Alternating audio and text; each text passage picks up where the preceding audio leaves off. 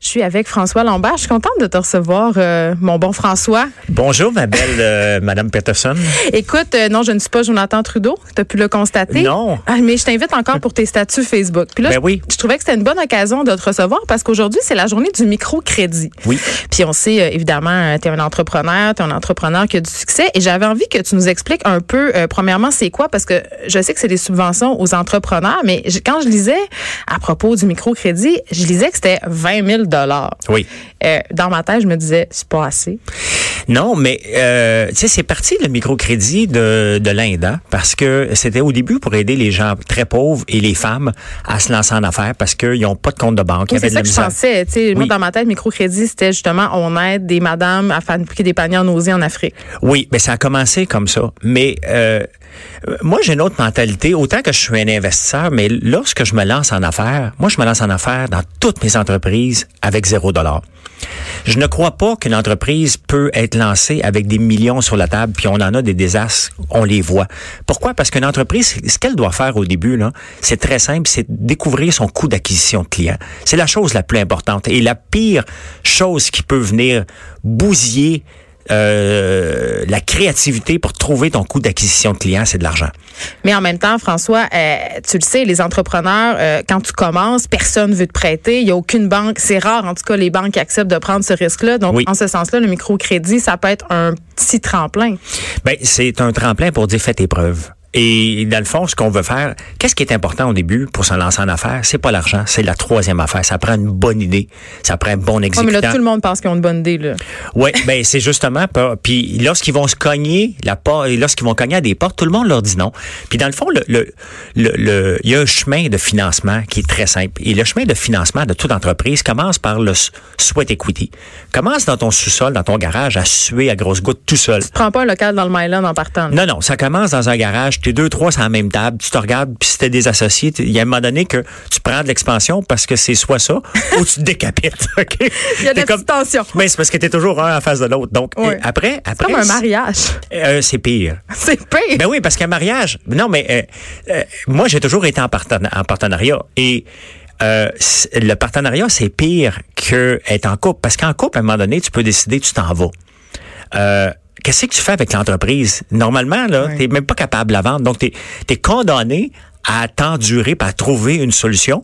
Et ce qu'on fait pas toujours dans le couple, mais on parle pas de couple ici. Non. Donc, on revenait aux choses. Mais euh, la raison pour laquelle Oui. je voulais t'avoir, François, c'est que toi, en quelque sorte, t'en fais du microcrédit. C'est pas ça à proprement parler, mais t'investis dans beaucoup d'entreprises, notamment dans des entreprises qui commencent. Et c'est Oui. ça. Hier, tu faisais un statut Oui. euh, Facebook, euh, le parcours sinueux de l'entrepreneur, où tu racontais justement que tu avais investi dans une compagnie qui fabrique des sous-vêtements. Et là, quand je suis allée voir sur leur site web, euh, j'ai été enchantée de comprendre que c'était ça, les sous-vêtements, parce que mon chum en a plein. J'étais Ben comme, oui. C'est des boxers, ça s'appelle? Ça s'appelle Undies. UNDZ, et c'est une, c'est, je l'ai pas rencontré dans l'œil du dragon, mais je l'ai rencontré dans le temps de l'œil du dragon. Et là, euh, tu as aidé euh, cette personne-là, euh, Steve, et là, tu racontes son histoire. Je vais te laisser la raconter un petit peu parce que c'est assez touchant. Oui, ben Steve, on a investi avec lui à peu près en 2013. J'ai pas les dates exactes, et on a à peine investi. Et c'est une histoire qui a mal tourné puis qui tourne bien à la fin. Et Ben, c'est un bon exemple de l'entrepreneuriat, justement. Ben, tu sais, il, il fait ses preuves tout seul. Puis je me souviens, la première fois je l'ai rencontré avec son associé, on est allé le voir à son bureau. Et il me dit, je veux pas vous rencontrer à mon bureau, je suis gêné. Parce que c'était laid. OK? C'est un entrepôt, puis il voulait pas montrer ses, bureaux. Mais je allée pour- à tes bureaux, François, ils sont pas très beaux. Non, mais pas mes bureaux, moi. Ah, Les bureaux à lui. Oui, mais toi aussi, tes bureaux sont pas très beaux. C'est pas important. C'est ça, justement. Exactement.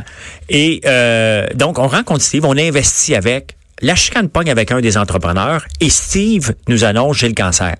Mais euh, Steve a le cancer, mais Steve passe 40 heures par semaine en chimio et en radiothérapie à l'hôpital Maisonneuve-Rosemont. Mais son entreprise doit continuer à rouler. Exactement. Et son entreprise doit continuer. Puis on vient de mettre quand même, là, c'était plus du microcrédit, on a mis beaucoup d'argent dedans. Ouais. Et euh, lorsqu'il nous a annoncé ça, la chicane pogne avec l'autre entrepreneur, l'autre, son associé. Moi, je savais que je venais de perdre tout mon argent. Moi, j'avais accepté que celui que je fasse, Parce que ça fait partie du risque d'investir. oui, parce que lorsqu'on est investisseur, on, on, on le sait, nous autres, comme investisseurs, que 7 entreprises sur 10 dans lesquelles on va investir, quand même qu'on y croit, puis on est, wow, on vient d'investir, puis ça va marcher, 7 entreprises sur 10 vont tomber. C'est comme ça, c'est des statistiques. On peut pas avoir 10 sur 10, il y en a deux pas pire, puis il y en a une qui va être un coup de circuit.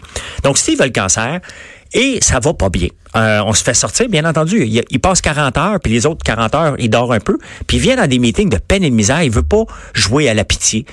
Euh, Mais c'est aussi parce que je pense, en quelque part, qu'il se sent redevable ben vis-à-vis oui. ses investisseurs. Ben, il se sent redevable, puis c'est son rêve. Tu sais, le rêve d'entrepreneur, c'est de lancer une entreprise, d'être reconnu à un moment donné. Et de, on est quand même dans beaucoup de points de vente. Là. On était dans des grandes bannières. Ça allait bien nos Vous affaires. êtes au Simons notamment? Là, en ce moment, on est Ouais. chez Simon, chez Zoomies, mais ça allait, on n'était pas là dans ce temps-là. Et ça allait bien, mais à un moment donné, suite à sa maladie, moi, j'avais décroché. J'avais dit, bon, Undies, c'est terminé, c'est fini, ça fait pas... euh, moi, je l'avais mis dans la catégorie statistique. Catégorie des pertes. Exactement. Mais Steve a continué par en arrière, mais on faisait plus de suivi avec. Il y a un an, Steve, on, euh, on- je vois bien qu'il est encore un peu partout, puis il nous dit, bon, je suis à la maison Simons maintenant. Et euh, on regarde tout ça, puis là, wow, OK, on est relancé. Mais ce qui est arrivé, là, la réalité, puis je l'ai pas écrit hier, je vais l'écrire probablement aujourd'hui, tu me devances, donc je te donne un scoop, c'est qu'on est allé voir un syndic de faillite, parce que notre compagnie allait pas bien. Donc, on a dit, écoute, on accepte, faut fermer la compagnie. Et vers 2015, à peu près, dans ce temps-là, on est allé voir un syndic de faillite, puis imagine-toi, Geneviève, qu'on est trop pauvre pour faire faillite. Attends, non, excuse-moi. c'est pas ça le principe de la faillite, François? Mais c'est parce que ce que les gens oublient pour faire faillite, là, aller voir un syndic, faut que tu payes le syndic. Oui. Et lorsqu'il nous a donné la facture, oui, j'ai bien de l'argent, moi, pensais ça que va. la première rencontre était gratuite. La première est gratuite. C'est ça qu'ils disent dans leur publicité.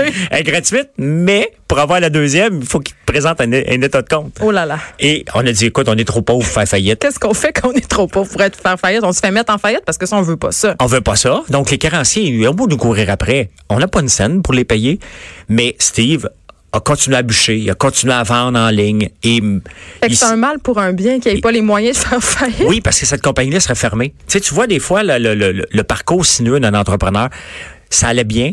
On investit, on a le vent dans les voiles, on voit la, la, la- le, le sous-vêtement, nos sous-vêtements partout parce qu'ils sont flyés, sont différents, Il y a des sont chats avec des confortables. poutines quand même. là. Oui, oui, il y, en- il y en a de tout, des licornes, des biscuits. Il faut pas se fier. C'est, c'est, sont spéciales. Non, mais c'est vrai parce que tu, tu disais dans ton statut Facebook que quand tu vas à la piscine ou au gym, les gars attendent de savoir quel sous-vêtement tu vas Écoute. porter parce que c'est devenu un happening. Ben c'est c'est un happening parce que j'ai toujours bien entendu des moi j'ai pas de sous-vêtements plein de trous, OK? Si les gars les gars nous autres on a tendance c'est des fois à étirer. J'aurais tendance à dire bravo, François, pour ça. Ouais, merci. Donc, on a tendance à étirer ça à l'occasion. Oui. Et bon, ben, je pourrais pas, j'irai pas éti- étirer ça. J'en ai autant que je veux. Oui. Et à toutes les fois que j'en mets, puis là, on a une nouvelle collection, puis je suis pas ici pour faire une plug, mais Non. honnêtement, euh, tu sais, c'est drôle, t'enlèves tes jeans, les gars se garochent pour dire qu'est-ce que tu portes aujourd'hui, parce qu'il y en a au sirop d'érable, il y en a avec des licornes, il y en a, il y en a tout partout. Mais, Mais ça tout- dédramatise aussi la sexualité quand même. Ben ce que oui. je trouve bien avec cette collection-là, justement. Et c'est tout de l'imagination de Steve qui s'imagine des modèles, qu'on les met sur le marché puis ça fonctionne. Mais ce gars-là devait, euh, au pire, être mort, euh, au mieux être amputé. Mais grâce aux au, au bons soins de l'hôpital Maisonneuve-Rosemont, il s'est relevé. Il y a un enfant, il en attend un autre d'un prochain jour. Donc, on le voit, le parcours entrepreneurial, ça a parti de rien. Lui, c'est jalonné aussi d'épreuves. Ben, des épreuves. Il y a déjà assez d'épreuves comme entrepreneur. Imagine-toi lorsque tu pognes un cancer puis on dit tu vas, tu vas mourir. Euh, et il continue parce que parce qu'on continue, on appelle ça un battant. Faudrait le demander. Moi, je l'ai pas eu le cancer. Ben, les gens qui ont le cancer habituellement n'aiment pas qu'on parle d'eux comme des batailleurs ou. euh, Pas le choix. Je veux dire, tu Ouais, t'écroses pas dans ton lit. Mais Steve ça, continué à travailler. Ouais. On a techniquement fait faillite, mais trop pauvre pour aller le déclarer. Et il s'est relevé. Et maintenant, on est partout. Puis je, je pourrais le dire juste pour vendre, mais c'est pas vrai. Non, mais c'est une belle histoire. C'est une maudite belle histoire et j'en suis fier parce que il s'est relevé tout seul sans notre aide. J'étais pas là pour l'aider, ni ça. mes autres associés. Il a juste voulu, puis il savait qu'il nous en redevait une, puis il voulait pas vivre avec la dette qu'on avait, c'est une dette qu'on avait plus de l'investissement. Il a dit non, je vais vous rembourser, m'a trouvé une solution. Il a trouvé la solution en, en se démerdant avec rien, aucun dollar.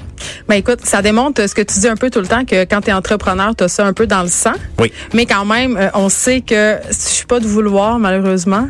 Des Comme- fois euh, Ben des, ben des fois, c'est pas juste le vouloir qui, qui, qui est nécessaire, c'est c'est l'instinct de survie. Si on regarde le parcours de Steve DiPetrio, là, de Undies, c'est un, c'est un instinct de survie de tous les instants. Et euh, c'est une belle histoire, puis je suis fier d'en faire partie un petit peu parce que je l'aide beaucoup en ce moment, mais c'est lui tout seul qui s'est sorti. Là, je l'aide à ouvrir des portes parce que j'ai des contacts a peut-être pas, mais il a déjà fait tout seul et il faut, faut lui lever notre chapeau. On lui rend hommage. C'est vraiment une histoire inspirante, François Lambert. Merci d'avoir été avec nous pour partager ça. Il y a Antoine Robitaille qui suit dans quelques instants. Merci d'avoir été là. Je vais être encore là demain pour remplacer Jonathan.